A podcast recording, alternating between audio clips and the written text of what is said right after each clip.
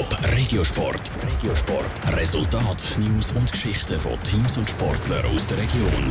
Noch ein mehr als ein Drittel der Saison liegt Kloten. In der Eishockey National League auf dem letzten Platz. Äh, doch jetzt soll es aufwärts gehen. Der Michel Eggimann.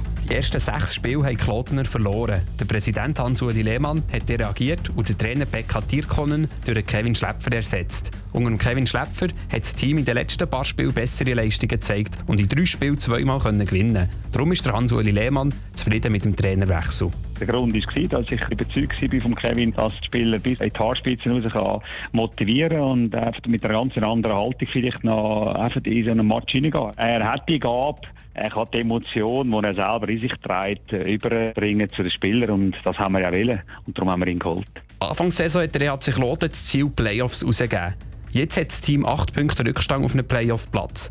Trotzdem bleibt die Forderung von Hans-Uli Lehmann die gleiche. Das Ziel ist nach wie vor der Strich. Wir wollen über den Strich hin. Jetzt zuerst müssen wir mal von dem letzten Platz wegkommen.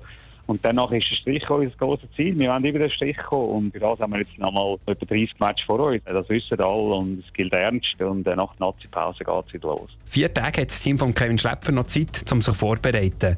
Am Dienstag spielt der Kloten auswärts bei Genf Servet. Radio Top ist auch bei diesem Spiel live dabei und berichtet. Top Regiosport, auch als Podcast. Mehr Informationen gibt's auf toponline.ch.